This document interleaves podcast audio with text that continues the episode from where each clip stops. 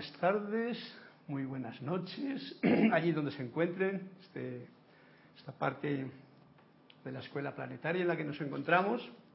Encantado de estar de nuevo con ustedes en este martes, entonando este canto de la voz del Yo Soy, que celebramos siempre que escuchemos el corazón, sobre todo, y que aquí pues lo podemos poner en marcha y contagiarnos y contagiarles de esta aventura que es precisamente lo que cada día nos trae. Es una aventura que cuando se mira de esa forma el día resulta que no es tan aburrido como cuando no se toma de esa manera. Porque las sorpresas, como diría Blades o Ruben Blades, la vida te da sorpresas. Entonces en cada momento hay que estar esperando esa expectativa de la sorpresa que la vida nos regala. Eso cuando uno mira al cielo ve que las nubes cambian constantemente y es una sorpresa el panorama que se prepara cuando uno está atento a lo que ocurre en el presente. Eso en el mundo externo. Cuando uno está atento a lo que pasa en el mundo interior, pues también porque resulta que las nubes que ocultan el sol, los pensamientos que te atrapan en una dirección o en otra, pues también están ahí siempre dispuestos a tenernos bien entretenidos en la, el menester que queramos nosotros eh, dirigir la atención. Por lo tanto, muchas gracias a todos por su presencia, a los que estén por ahí, se conecten, me digan y colaboren conmigo con este amanecer del día de hoy o atardecer. Gracias infinitas a mi amigo y hermano del alma Cristian, que está en los mandos con el cual pueden contar para reportarle sintonía, para decir el numerito del cuento, que así me ayuda a encajar las diferentes partes de esta clase, y también gracias a sus comentarios si los quieren hacer. Ya saben que cualquier cosa de estas que últimamente estamos bregando o, o sacando a la palestra en estas clases, que no son como lo que ordinariamente, generalmente suena cuando hablamos de los temas que los maestros ascendidos nos dicen, esto, este libro de Manuel, que es el que estamos desgranando, tiene otra, otro punto que no es otro punto, que es el mismo punto, pero que necesita de una atención, ya que no te está diciendo lo que tienes que hacer, sino cómo son las cosas si las miras desde el punto del corazón. Y es bien refrescante para todas las almas de ustedes y la mía sobre todo el poder tener una, uh, un recorderis de este, de este nivel. Por eso me encanta desgranar esta canción con ustedes. Gracias, Cristian, por tu servicio amoroso. Gracias a todos ustedes. Y con esto comenzamos la clase, pues centrando la atención aquí, en el punto focal donde la energía fluye y se expande desde este puntito que yo soy y que ustedes son en el corazón. Así puedo cantar la magna y todopoderosa presencia yo soy en mí. Reconoce, saluda, bendice a la presencia yo soy victoriosa en cada uno de sus corazones.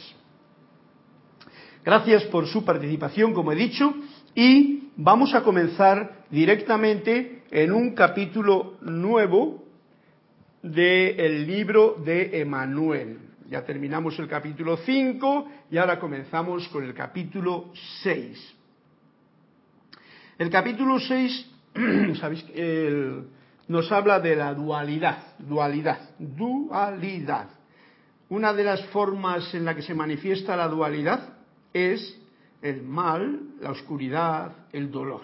O sea que vamos a meternos por unos caminos un poquito para que comprendamos qué es lo que esto significa porque en realidad estamos en la unidad. Pero mira por dónde esta conciencia nuestra al entrar en el plano de la materia forma, nos programamos, nos dejamos programar y se encargan de programarnos en la dualidad. Y ya empieza con que uno se manifiesta como hombre o mujer, dual como luego te vienen los éticos y moralistas y filósofos y religiosos y te dicen bien y mal. Y ya tenemos otro programa, dualidad.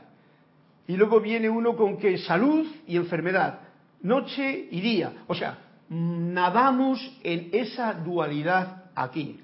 Pero eh, Manuel, en la página 55, capítulo 6 de este libro, nos va a dar precisamente esos toques que van a suavizar esa dureza con la que nos han estado apretando ciertas clavijas en tiempos pasados, ya sean filosofías, religiones o gente que nos ha estado eh, educando a su manera, para que ahora en la, en la manera del amado Saint Germain, en la manera de la liberación y de la libertad, podamos utilizar nuestro discernimiento, nuestro libre albedrío, comprendiendo perfectamente qué es todo esto y a qué debo de dar importancia cuando yo estoy viendo que vivo en una situación dual, dualidad.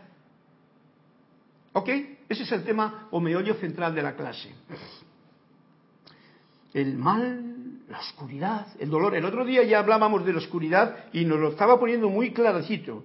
La oscuridad no lo invade a uno, uno ha cotejado dicha oscuridad. Ya no está hablando como un principio para decir, ojo al dato, que lo de la oscuridad no es tan malo como nos pensamos. Porque claro, yo he visto y lo he sentido muy alrededor mío de que, ay, la luz, la luz, yo solamente soy un ser de luz y resulta que desprecias la oscuridad. Y otra cosa, ay, yo el Cristo, eh, yo soy, y resulta que no, la personalidad palo. Mm, ojo al dato, porque Jesús nos lo dijo bien claro, amad a vuestro enemigo. Si consideramos eso, la oscuridad, como un enemigo, la enfermedad como un enemigo, el dolor como un enemigo, etcétera, etcétera, el mal como un enemigo, cuando en realidad son simplemente conceptos de este mundo en que vivimos de la dualidad, pues entonces tenemos una situación muy a favor. Amémoslo. ¿Cómo se hace? Yo diría haciéndolo, porque no es fácil, con tanto programa pirata que tenemos en nuestra gran computadora. Veamos lo que nos dice Manuel. Ustedes son como niños que estando en un cuarto iluminado, cierran los ojos y dicen que tienen miedo a la oscuridad. Con esto de plano ya nos ha puesto en un panorama bien realista. Claro, nadie se quiere considerar como un niño cuando ya ha tenido tanto sufrimiento y tanta cosa, pero si nos considerásemos como niños, diríamos que es eso lo que ocurre. Estamos en un mundo de luz, que es el mundo de la unidad, que no lo podemos comprender por los programas de dualidad que tenemos, y somos como niños que cerramos los ojos y decimos que tenemos miedo a la oscuridad. todo esto es un invento que nosotros hacemos al cerrar los ojos. No es fácil de digerir esto y por eso digo sencillamente enumero lo que nos dice aquí y que cada cual lo rumie con su maestro interno. Este esta llama triple que pulsa en el corazón, este maestro interior es el que te da los puntos necesarios para comprender bien estas palabras. Y nos sigue diciendo, toda oscuridad no es más que una perturbación de la luz. Esto es como cuando está uno en, en un lago de aguas tranquilas. Está el agua tranquilita, tranquilita, no hay nada, no se mueve ni el viento y está el, lago. Vamos a poner un lago que es mejor que un mar un lago sereno, tranquilo. Tú te puedes mirar y ves el reflejo de las montañas, ves el reflejo tuyo o el de los árboles que están alrededor. Mira por dónde va alguien y tira una piedra. O va un, una cosa y cae en el, en el lago y lo perturba.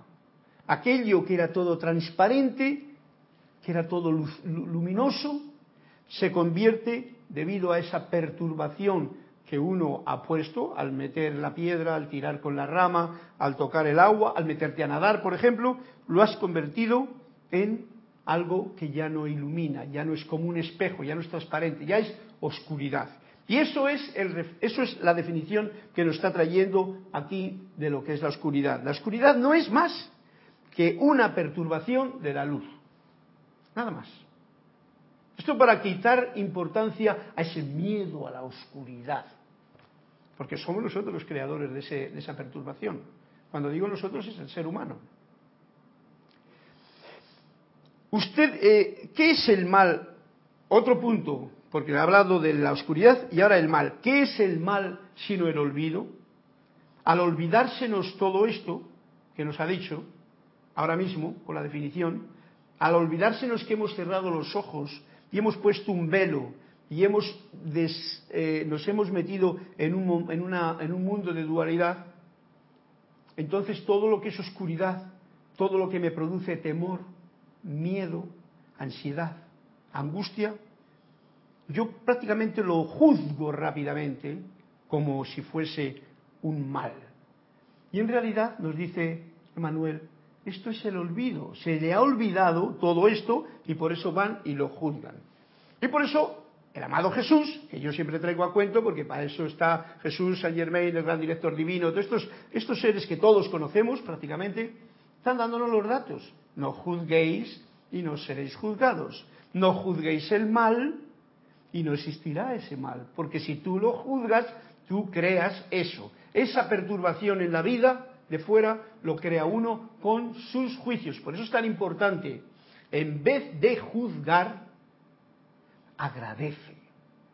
Esa pauta que traigo yo eh, ahora en esta temporada a la clase para ponerla en acción, eh, viene a cuento con la importancia que tiene el autocontrol del juicio que constantemente estamos emitiendo. Juzga menos y agradece más, como diría Cristian rítmicamente.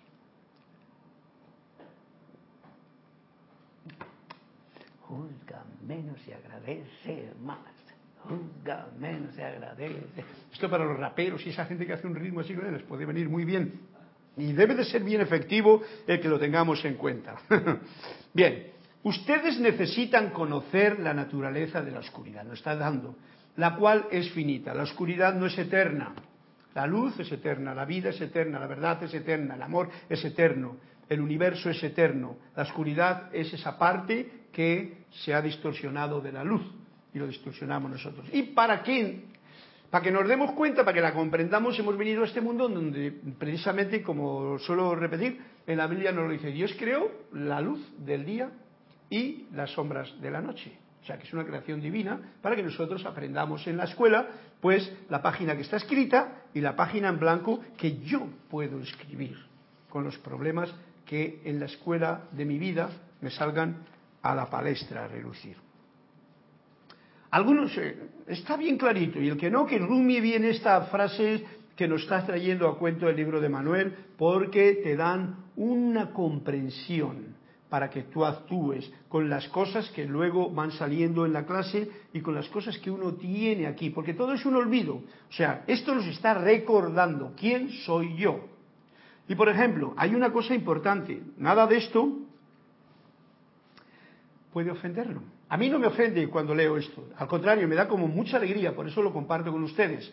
Porque hay un dato que yo quiero poner en la palestra de hoy y es la verdad con mayúscula nunca ofende. O sea, que si, eh, ¿cómo diría yo entonces? Si algo creo que es verdad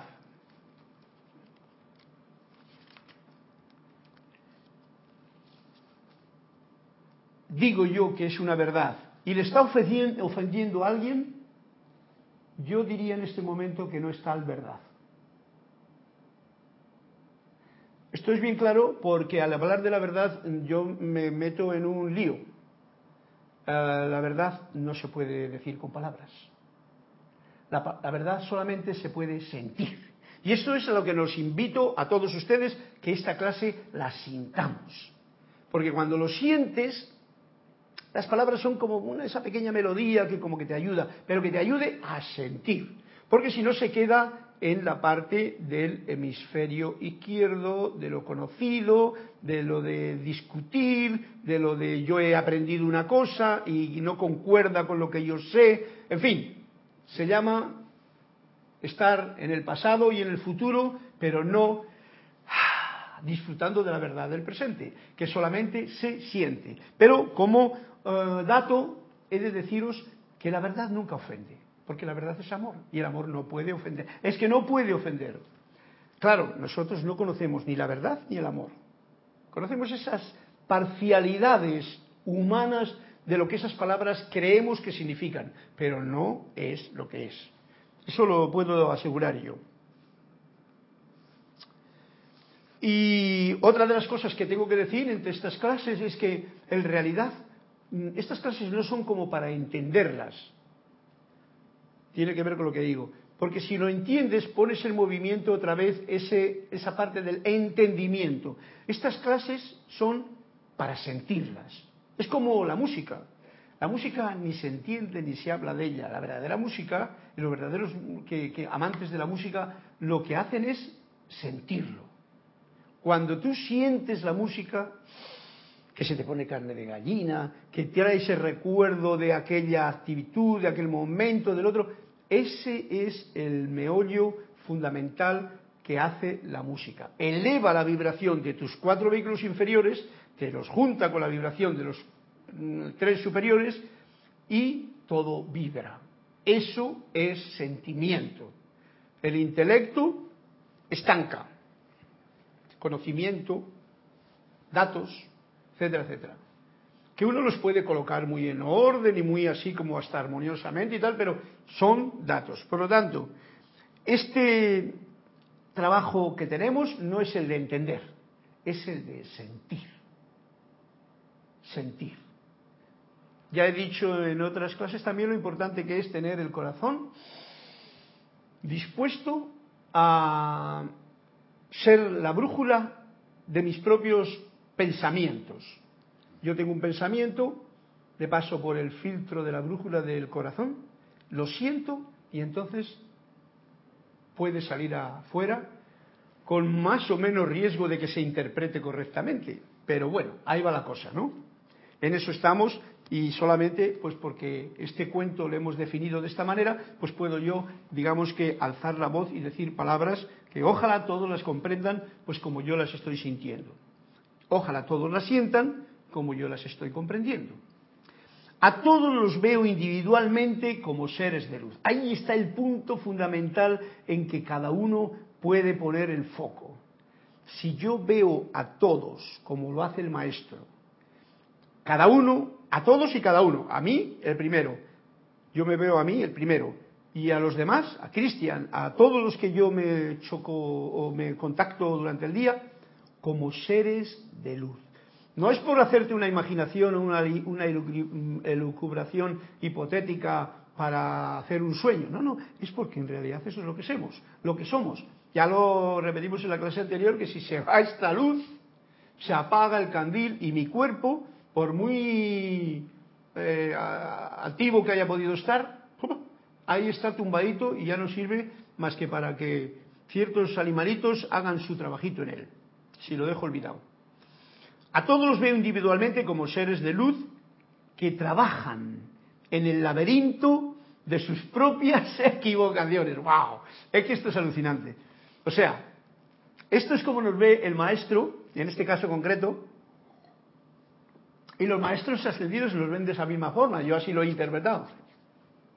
Porque siempre dice, yo no me meto en los sentimientos de la parte humana, los sentimientos de la parte humana es el juego que cada uno de nosotros nos estamos proponiendo eh, o porque no sabemos soñar de otra manera o lo que sea, pues entonces nos estamos proponiendo vivir en nuestra vida. Pero mirad qué bonito que nos dice, estamos trabajando en el laberinto, o sea que nos hacemos un laberinto nosotros mismos con nuestras propias equivocaciones. Yo, yo me miro a mí mismo y lo veo así, pero bien clarito. Todas las cosas que he hecho en mi vida que a veces se han convertido como en un laberinto, en realidad le he creado yo. Yo he sabido salirme de él de una forma o de otra porque en realidad era un sueño. A veces me ha costado más porque soy como más lento y digo, bueno, vamos a ir aprendiendo en este sueño a ver cómo se sale, porque tampoco hay prisa. No por mucho correr llega uno más pronto a esta meta de abrir la conciencia. Porque la meta de abrir la conciencia es como cada día se abre un poquito más. Y eso no es corriendo, no es pillando a nadie, no es compitiendo, es, digamos, sintiendo, abriendo el corazón, sonriendo, agradeciendo. Por ahí van unos tiros, no juzgando o juzgando menos. A todos los veo individualmente como seres de luz que trabajan en el laberinto de sus propias equivocaciones. Las propias equivocaciones, mis sombras, mis males, mis dolores, mis enfermedades, mis sufrimientos, ese es el laberinto que yo mismo me he fabricado desde que he nacido hasta ahora. Y entonces si lo tengo ahí, estoy viéndome como un ser de luz que está tratando de salir de ese laberinto que yo mismo me he creado. Eso póngaselo usted en su propio, en su propio hábitat. Y bueno, pues yo soy tú, tú eres yo, ¿eh? lo mismo. Tenemos la misma oportunidad, la misma situación y es bien bonito comprenderlo y sobre todo sentirlo. Si yo soy un ser de luz y estoy entrampado en algo, ahora, ahora, bueno, pues desentrámpate. Porque un ser de luz no tiene que hacer más que esas creaciones que uno ha hecho, ese laberinto que le has formado uno mismo, pues deslaberíntate, deslaberintízate, ¿no? No sé cómo sería la palabra adecuada. Y nos está, nos sigue diciendo Emanuel, ustedes están aprendiendo, están aprendiendo, están aprendiendo a salir de ese laberinto que ustedes están creando, creando y creando. Están descubriendo quiénes son. Fijaros que nos hemos llevado, yo por lo menos hasta que no me pregunté un día, eso ya fue hace tiempo, ¿no? Que me enteré de que había un guru por ahí que se había tirado siete años preguntando, haciéndose la pregunta ¿quién soy yo? Un guru de India, en los tiempos que yo me metí por aquella, por aquella eh, filosofías de la India, cuando tenía 30 años. Mm, era un Guru Maharshi, me parece que se llama. Ese se tiró como siete años pregunta, haciéndose la pregunta ¿quién soy yo? Y digo, voy a hacérmela yo también porque no lo sabía. Porque en realidad no sabía quién era yo, porque en aquella época hasta incluso algo que yo pensé que estaba haciéndolo con buen feeling, con buen rollo, con todo el asunto, me salió, pero rana totalmente, ¿no? Y entonces dije, ajá, esto no es como yo creía que era. Y entonces digo, ¿quién soy yo? Y la respuesta más adecuada que me vino a aquel momento, no tengo ni idea. Ahora puedo seguir igual. Pero ya tengo como ciertos, como, como le decía antes a Cristian, como ciertos bastones en los que uno se apoya, porque los libros, que son los bastones de los que hablaba antes Cristian, por ejemplo, pues ya te dicen, pero te lo dicen los libros. Eso no quiere decir que uno lo sepa. Yo soy la presencia, yo soy. Yo soy el que yo soy. Eso lo dice la Biblia, lo dicen los maestros ascendidos, lo dicen todo. Lo dice uno mismo, pero ¿lo sientes? ¿Lo manifiesta uno? ¿Lo realiza en su comprensión diaria sin querer hacer milagros ni cambiar el mundo, sino simplemente sentirlo? Ese es otro cantar. Están descubriendo quiénes son. Así no lo dice de claro Emanuel. Eso es lo que estamos haciendo. Bueno, si tenemos libros, pues tenemos libros, pero si mirásemos el libro de la naturaleza, pues veríamos que el libro de la naturaleza nos está diciendo lo mismo. Nos está diciendo cómo con el silencio puede uno escuchar la música de las esferas y de la vida. Puede uno ser, como diría yo, imperturbable ante nada de lo del externo. Puede ser creativo y dedicarse en una dirección solamente Puede tener un concepto inmaculado y no juzgar ninguna de las apariencias que aparecen en tu vida, ya sean familiares, ya sean de vecinos, ya sean de maestros, ya sean de policías, ya sean de ladrones, ya sean de tal y tal. Porque uno se concentra sencillamente en ser, sin mayores pretensiones, y vivir esta experiencia lo más alegre, lo más armoniosamente posible y lo más jovialmente posible. Claro, esto con todos los programas que tiene nuestra computadora, como que no es nada fácil hacerlo. Solo digo yo porque lo veo en la realidad y sé que son programas que yo mismo he tenido que sacar de mi, propio, eh, mi propia computadora y que aún estoy haciéndolo. Por eso nos dice bien claro, estamos descubriendo quiénes somos. Están alterando las creencias, nos dice, ¿ves tú? Tenemos muchas creencias que nos hacen creer que somos así y somos asá y somos de otra manera y tú eres así y tú eres asá y yo te conozco y tú me conoces y tú no me conoces.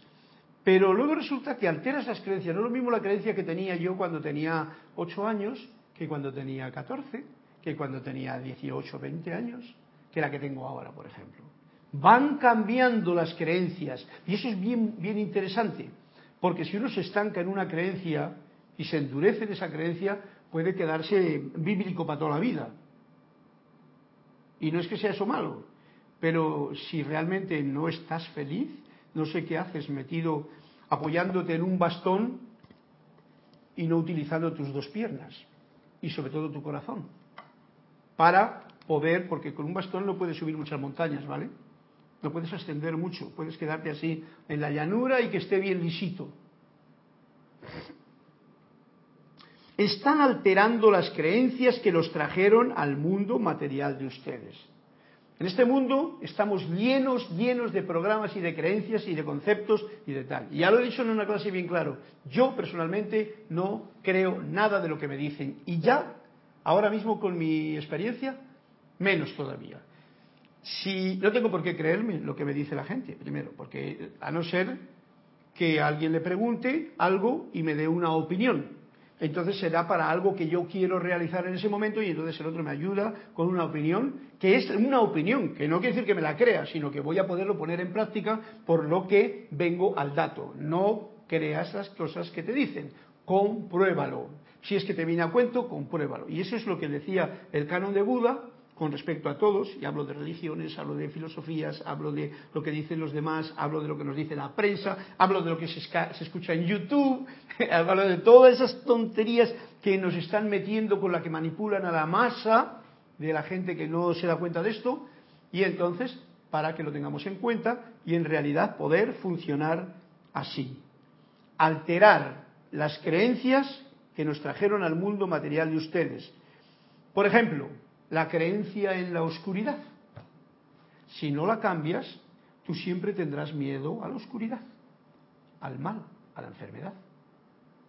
Y si tienes miedo a eso, si no te das cuenta de lo que hemos dicho al principio de esta clase, que el mal solamente es que te has olvidado de que tú eres el bien y lo puedes manifestar, pues seguirás creando con tu creencia una creación equivocada. La creencia en el poder del destino. Mira, gracioso. Porque mucha gente se cree que está predestinado. No, no, esto es el destino, esto es la mala suerte. Esto yo ya, ya me lo dijo mi abuelita. ¿No te lo dije yo que te iba a pasar esto? ¿Ves tú? Uno cree en todas esas pamplinas.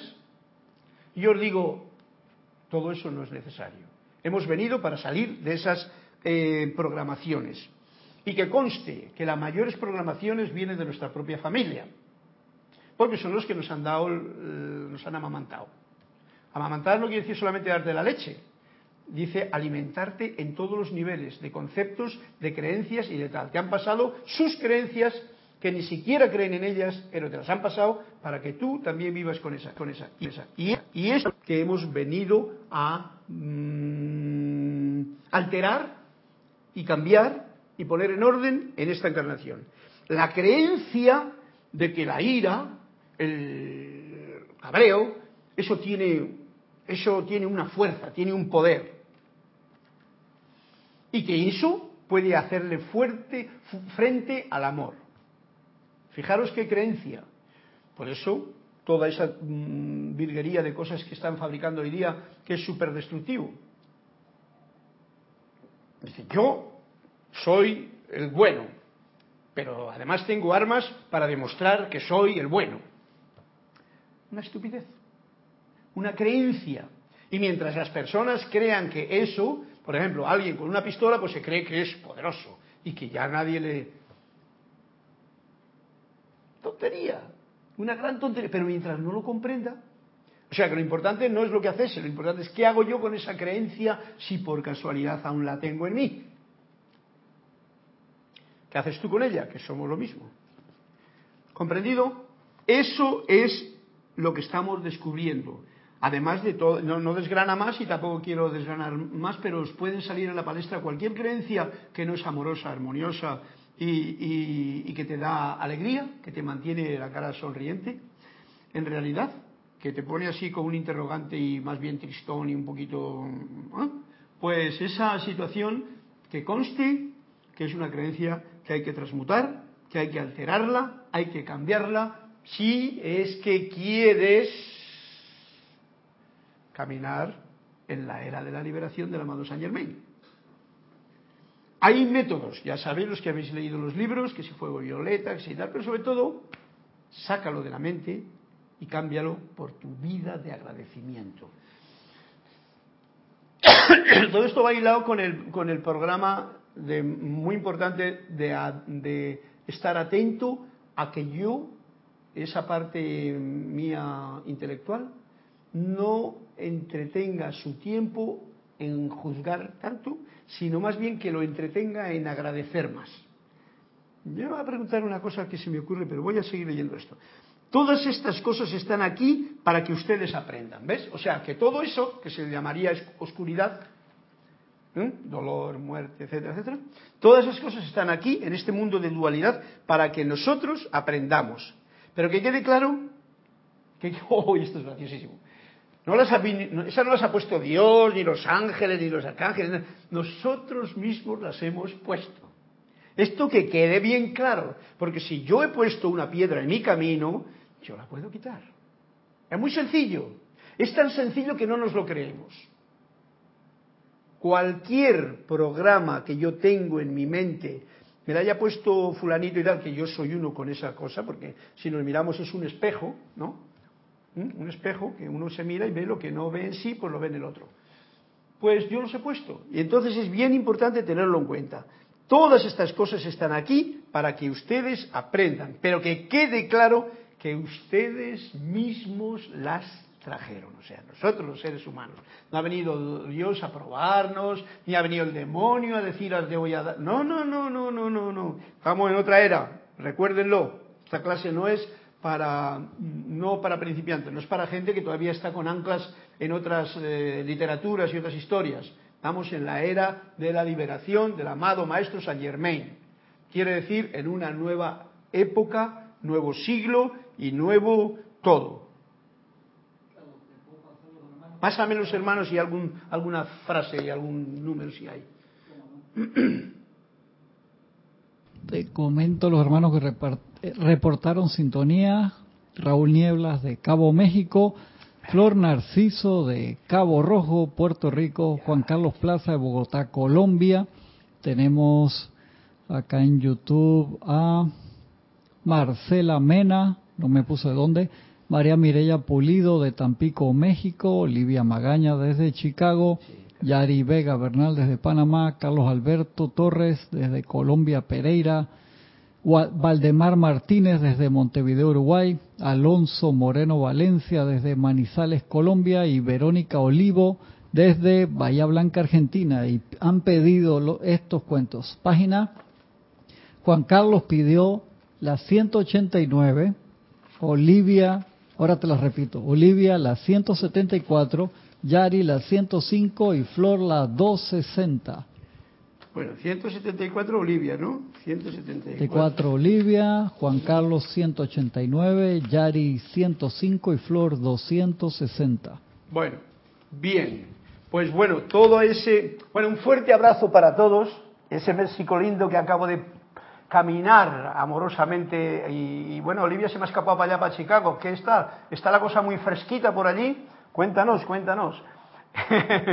y a todos un fuerte y cariñoso abrazo, a todos los que estáis escuchando esta clase, porque me dais el gusto de saber que yo soy tú, tú eres yo, estamos compartiendo estas enseñanzas que son el recorderis que nos están trayendo los maestros, para que podamos ver la vida con mayor claridad y poder caminarla con mayor gozo y alegría. A todos, Uruguay, Argentina, Colombia, México lindo, Puerto Rico allá en aquel picón de bonito que tendré que conocer algún día, eh, Chicago por supuesto, y eh, Uruguay, ya lo he dicho. a, La Plata, Argentina, Marcela Plata, Mena era la que no tenía eh, ubicación concreta. ¿Ves? Pues ya en este amoroso paseo que hemos hecho por todo Sudamérica y Norteamérica y Centroamérica, un fuerte y cariñoso abrazo para todos y gracias por los cuentecitos que vamos a contar ahora. Y el primer cuento que viene, antes de pasar más allá, ya que viene a, cuento, no, no sé, Juan Carlos, este es el título de tu cuento, Abandono.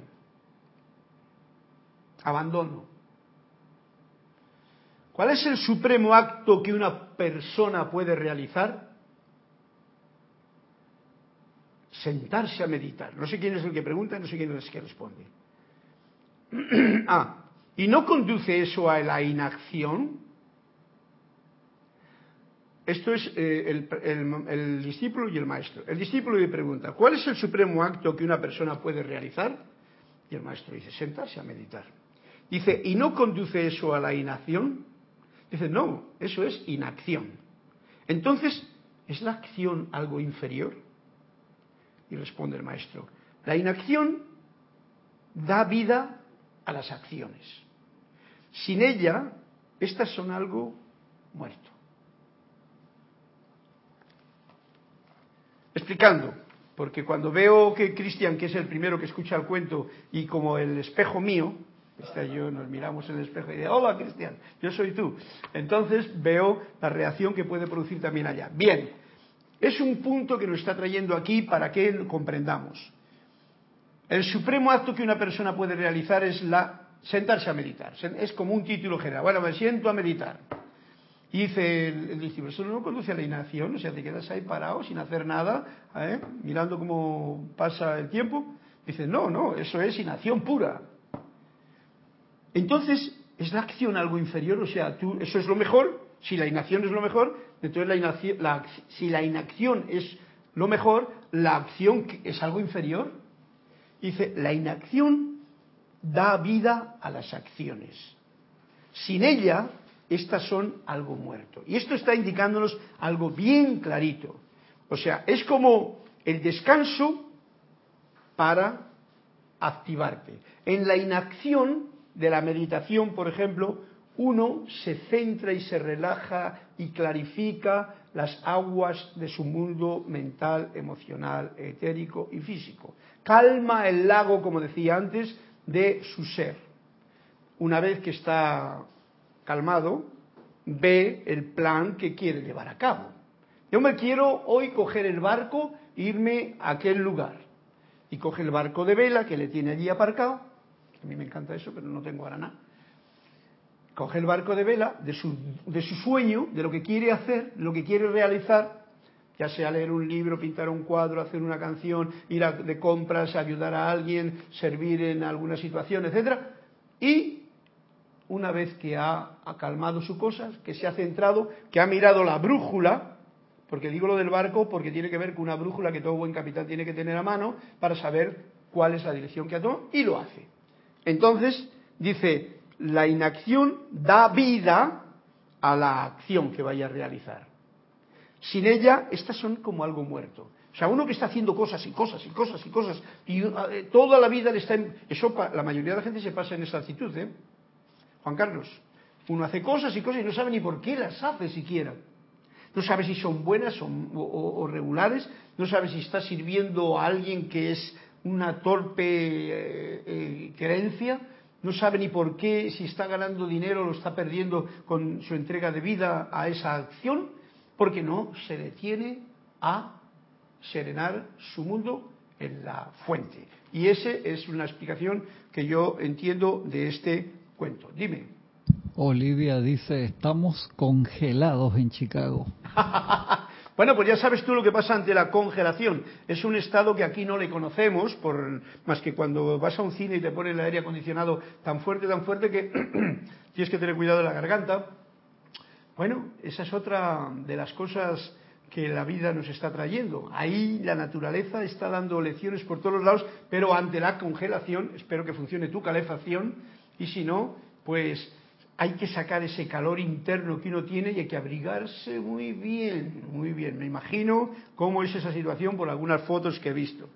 Adelante entonces, Olivia, con tu cuento, que dice así. Transitoriedad. ¿Ves tú? Eh, para que ya, con lo que me acabas de decir de lo que ocurre en Chicago y en el norte de, de América, que está haciendo un frío frío, tipo polar, pues, a ver un momentito, esto ya lo voy a... Juan Carlos, gracias por tu cuento. Y Olivia, el tuyo estaba diciendo algo así como transitoriedad. El maestro sentía alergia hacia aquellas personas que prolongaban excesivamente su estancia en el monasterio. Hmm. Más tarde, o más temprano, todos los discípulos oían de sus labios las temidas palabras. Ha llegado el momento de que se vaya. Si no lo haces, el Espíritu no vendrá a ti. Para que nos demos cuenta. Porque muchas veces la gente se queda sentada en una escuela y se cree que ese es el programa de uno. Pues eso decía antes lo, de lo del bastón, y los libros y todo eso. Un discípulo especialmente reacció a marchar, quiso saber qué era ese espíritu que no llegaba. Y el maestro le dijo, el agua solo se mantiene viva y libre si fluye. Tú solo permanecerás vivo y libre si te marchas. Si no huyes de mí, te estancarás y morirás, contaminado. Bueno, esto mm, yo estoy totalmente de acuerdo con ello, porque conozco lo que significa el estancamiento, conozco lo que está diciéndonos y cada cual que se aplique el cuento. En el momento en que uno en cualquier situación está estancado, yo lo he practicado mucho en mi vida, por eso siempre he fluido de un sitio a otro y, sé que el camino se compone de todas las vueltas que uno va dando y moviéndose. Eh, es así, no vale el estancamiento. Y cuando uno se siente estancado en un sitio, cómodo, a mí enseguida me empiezan a pinchar ciertas partes del cuerpo y de la mente y me están diciendo, ojo al dato aquí, o, o, te espabilas o estás muerto. Estancado y encima contaminado, o sea que te contaminas por otra gente que igual se siente muy a gusto en ese estancamiento. Pero yo no soy esa gente, y la gente soy yo. Cada uno es verdaderamente esa luz que luce. Entonces, ojo al dato, Olivia, es bien importante esto y demos cuenta que lo mismo que los hielos que han venido ahora son transitorios, no van a ser eternos ahora ahí en, en California, en Chicago, mejor dicho, que es donde estás. Eso va a pasar. Igual tarda un par de meses más, pero pasa. Llega la primavera y llegan esas bolitas. Por lo mismo en nuestro estado de conciencia. Si uno se estanca en un lugar, ¿eh? No es recomendable. Y como ejemplo nos pone pues la naturaleza. El agua solo se mantiene viva y libre si fluye. Si el agua se queda estancada, vienen los mosquitos, las ranas, lo otro se ensucia, no hay quien la beba, etcétera, etcétera. No sirve. Sin embargo, si se mantiene libre y fluida, pues entonces todo es vida. Tú solo permanecerás vivo y libre si te marchas. Eso se lo dice al alumno que se quería quedar estancado en el monasterio, allí eh, empolvando y desempolvando los libros. Y esto es lo que ocurre al ser humano consciente. Si no huyes de mí, y fíjate tú que lo dice el maestro a él, si no huyes de mí, te estancarás y morirás y encima contaminado. Porque es un estado de la conciencia que se siente muy bien apoyado en el bastón que decíamos, ya sea el instructor, ya sea el maestro, ya sea lo que tal. Por lo tanto, esto es bien importante que cada cual lo sopese en su vida, porque muchas veces por miedo, por miedo a las sombras que hoy nos está diciendo que las quitemos de nuestra, de nuestra comprensión de esa forma que queremos en ellas, pues nos quedamos estancados y no movemos el culete. Y eso, pues el maestro nos dice aquí bien claro que no es el camino. Gracias, Olivia, y espero que hayamos comprendido todos este significado de lo que el cuento nos dice y cada cual se aplique el cuento a su estancia en el sueño que esté viviendo en este momento. Porque cada uno está en su lugar y puede estar estancado o fluyendo. Si estás fluyendo, que tu vida está renacida cada día, aunque estés en el mismo sitio, daros cuenta de que estamos todos en... Estás aprendiendo, estás comprendiendo, estás fluyendo. Pero si no fluyes, que tu mente te dice lo mismo, que tus pensamientos son los iguales, que tus dolores son esos o más. que, ojo al dato, te están mordiendo los moquitos, te están comiendo los cocodrilos y a uno le empieza a coger gusto a esas cosas. Y por eso dice de que te vayas, porque si no, eh, como dice aquí, dice, te contaminas encima. ¿Había más? Sí, Yari 105. Yari 105, Yari Vega, un fuerte abrazo, Yari Vega hasta las, hasta las cumbres de Panamá. y vamos al 105 que es conciencia. ¿Y el otro cuál era? 260. Esto lo dejo para, un poquito más tarde. 260, que es... Oye, Majat, ¿has pasado? Bueno, vamos a leer el último, porque en solamente ahí está el 246 flor. Así es que vamos a dejar el 246 como último si es que nos da tiempo a leerle, ¿vale? Y seguimos con el punto en que habíamos quedado cuando nos diste ese toque. Mm.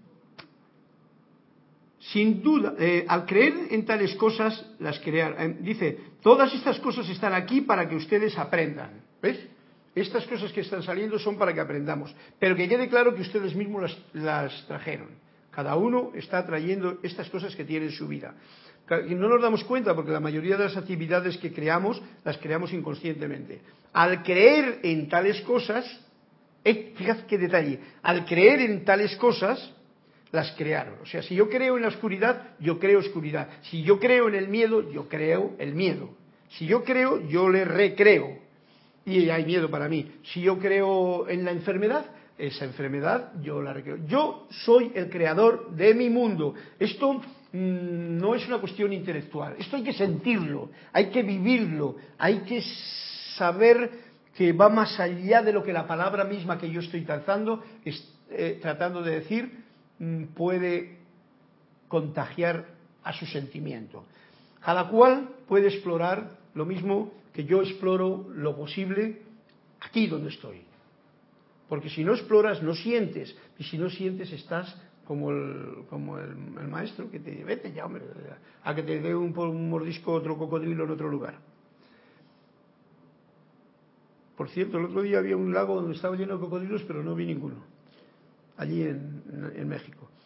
No las han creado a fin de ser. Al creer en tales cosas, ustedes las crean. ¿eh? Estamos jugando con dos palabras. Creer y crear son la misma raíz, pero diferentes cosas. Pero tiene que ver con algo. No las han creado a fin de ser derrotados. O sea, yo no creo cosas en mi vida para decir, oh, mira, me derrotó, creo, esto que he creído y que he creado. No, lo he creado en mi vida para aprender. Por ejemplo, yo me junto con una persona porque igual, ay, mira qué guapa, qué enamorado, que estoy pum pum, y uno se cree que eso es lo que quiere. Pero uno no se da cuenta de que eso lo ha creado, porque luego, luego eso te trae una serie de consecuencias. Una, cosa de, una serie de consecuencias que te van desgranando actitudes diferentes en la vida. Y entonces tú te Has creado eso para aprender. Y de todas las cosas que yo he creado en mi vida, he aprendido una gran lección, por lo cual estoy bien agradecido. Ahora, por ejemplo, que yo he, tenido la oportunidad de cerrar y abrir un círculo nuevo con mi hijo, que casi no la primera aventura de estas creaciones que yo hice en mi vida, o sea, una chica guapa, rubia, tal y cual, 22 años, ¡oh! La admiración, iba más contento uno con él. Y luego viene la otra cosa y, y encima tienes un hijo y todo. Bueno, y ahora nietos, ¿no? Pues todo eso tiene una historia de creaciones que si uno no lo pone bien en orden aquí, en el, en el orden de creador, del creador, y lo sabe ver como un sueño bonito y agradecer todos los pasos que se han dado. ¡Wow! ¡Qué conflictos! Yo conozco gente que ha caído en cada, en cada programa negativo y destructivo y de pernicioso para él por crear algo y no aceptarlo como que ha sido su creación. Yo he creado algo, pues yo lo descreo o lo creo bonito. Y entonces eso es el punto que nos está diciendo aquí. Ojo al dato y que cada cual crea que cree, que cada uno crea lo que quiera creer, pero que cree que, lo que crea es una creación suya. Y como la creó, pues también la puede descrear o poner una creación sobre ella. Son juego de palabras, espero que lo entiendan, si no repiten en el vídeo cuando lo lean. No las han creado a fin de ser derrotados, sino para aprender. Sin duda, pareciera que hay oscuridad en todos ustedes. O sea, muchas veces uno se mira, hoy yo, con lo malo que soy. Pareciera que hay oscuridad en todos ustedes. Sin embargo, esta no es lo que ustedes, esta oscuridad no es lo que ustedes creen que es. No es eso que nosotros creemos. Ay, no, es que yo no valgo para esto. Como una oscuridad que tengo yo. Es que yo no puedo hacer esto. Una oscuridad que tengo. Es que yo tengo miedo a no sé qué. Una oscuridad que yo tengo, que yo me he creado y que yo me puedo descrear. Esta es tan solo una sombra ¿Qué nos separa de ese gozo, esa alegría, esa luz? Que sería el descrear esa creación. Y uno, como hijo creador que es, puede descrearla. Eso doy fe de ello. Puesta allí por la interferencia de sus falsas ilusiones. Cuando yo hablaba antes de una pareja que ¿eh? son falsas ilusiones las que se hace uno. Uno ve una cosa, y mira, esto se parece a lo que tal, programas que uno tiene de ilusiones y se cree que esa es la persona. Y generalmente uno elige algo fatal, generalmente en su vida. Vamos, digo fatal porque se lo hace pasar mal en algún momento. Pero si te das cuenta de esto que ahora viene a cuento, pues entonces te das cuenta también de que son falsas ilusiones las que han creado falsas realidades, falsos sueños, que tú puedes reconocerlo como tal y entonces reconocer la luz, si de una persona se trata, y arreglarlo, arreglar ese plomo que tú mismo habías fundido. No echemos la culpa a los demás, los demás están ahí para enseñarnos, ya sean cosas bonitas o cosas no tan bonitas. Eso es la alegría de la comprensión de estas palabras. Bien, bueno, pues aquí lo voy a dejar yo ahora para poder ir y así terminar el cuento con los cuentos que faltan de contar. Uno de ellos era en la página 105, 105. y que era de Flor, de Yari, de Yari Vega. Yari Vega, conciencia. No sé si lo he leído este, me suena a ver. Ok, y dice así. La salvación se obtiene a través de la acción o a través de la meditación. Mira, tiene que ver como con el otro. La sanación se obtiene, la salvación, perdón, la salvación se obtiene a través de la acción o a través de la meditación. Acción, meditación, combinación. De ninguna de las dos maneras, le responde el maestro. La salvación proviene de la capacidad de ver. ¿Ver qué? Que el collar de oro que deseas adquirir cuelga ya alrededor de tu cuello.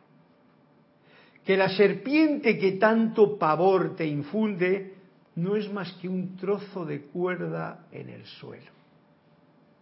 Y añado que todo es una ilusión de nuestro mundo de dualidad en el que vivimos y que nos hace ver una realidad que no tiene nada que ver con la realidad que yo soy, que tú eres.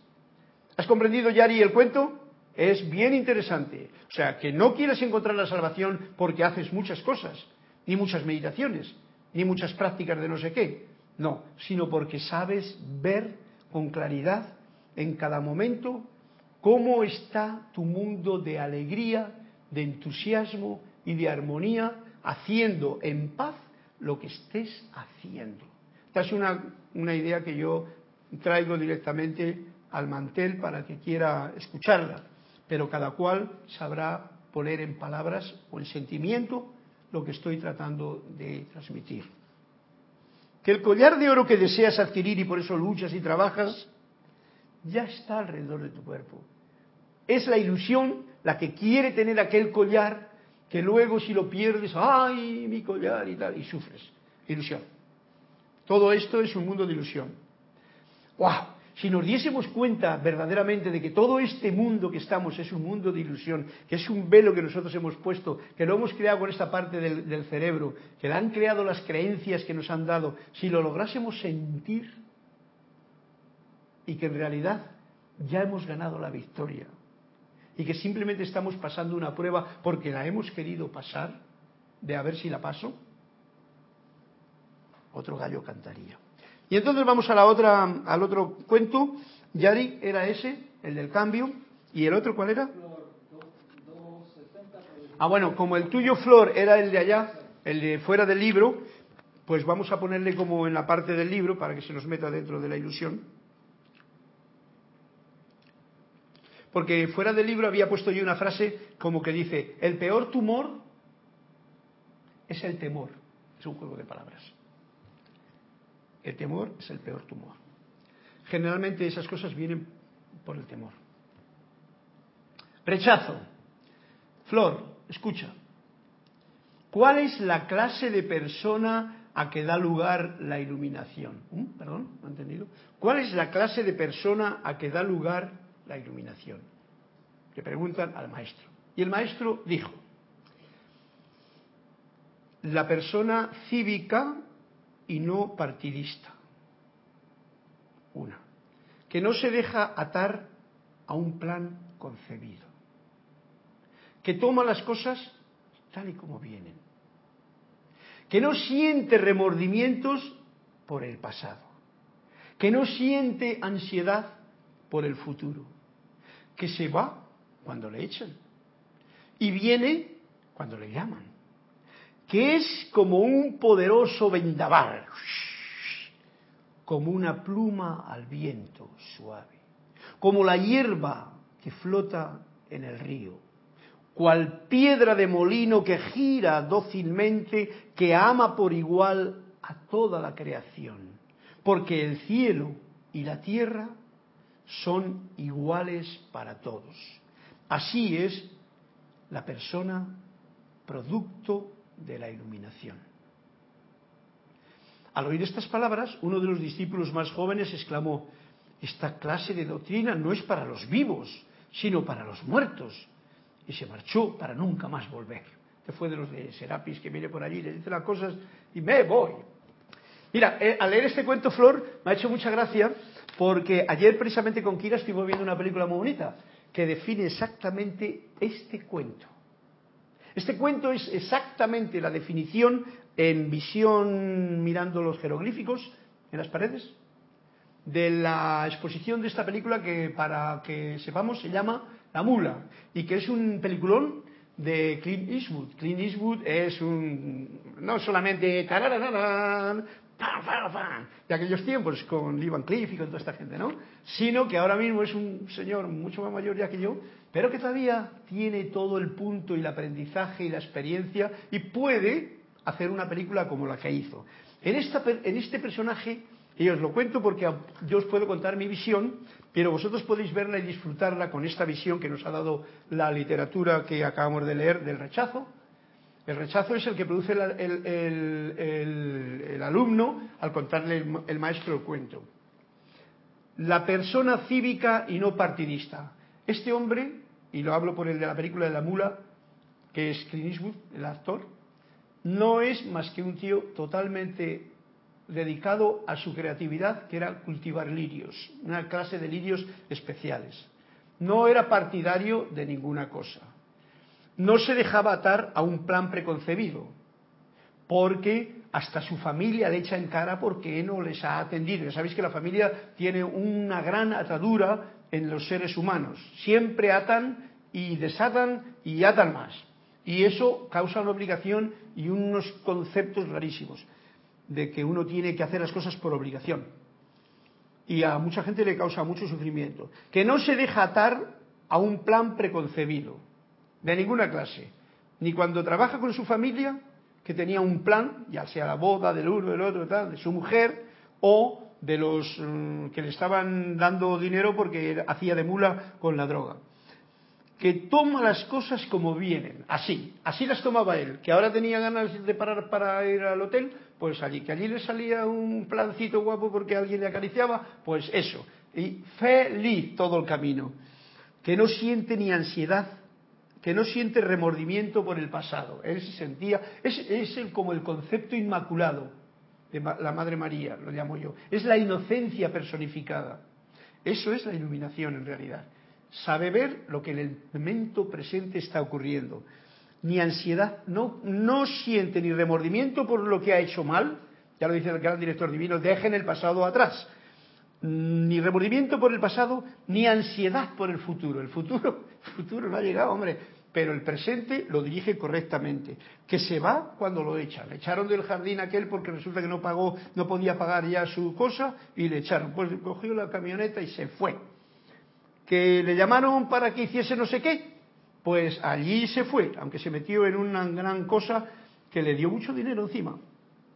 Y él iba tan tranquilo, que es como un poderoso vendaval, como una pluma al viento, o sea que es fuerte, pero a la vez suave que es como la hierba que flota en el río y fluye ante las cosas, cual piedra de molino que gira dócilmente, no hace ni opone resistencia, que ama por igual a toda la creación. Eso es importante, porque si amas más a la parte que te apapicha que a la otra parte, pues ya estás desequilibrado.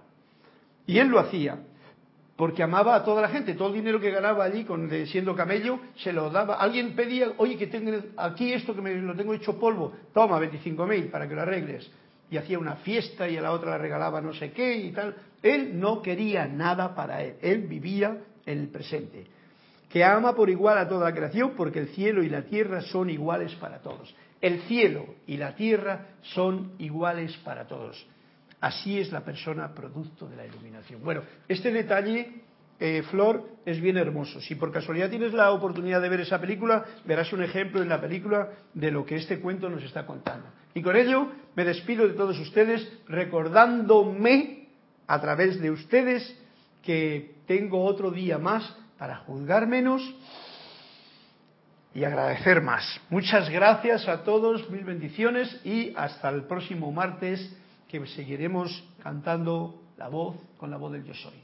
Gracias.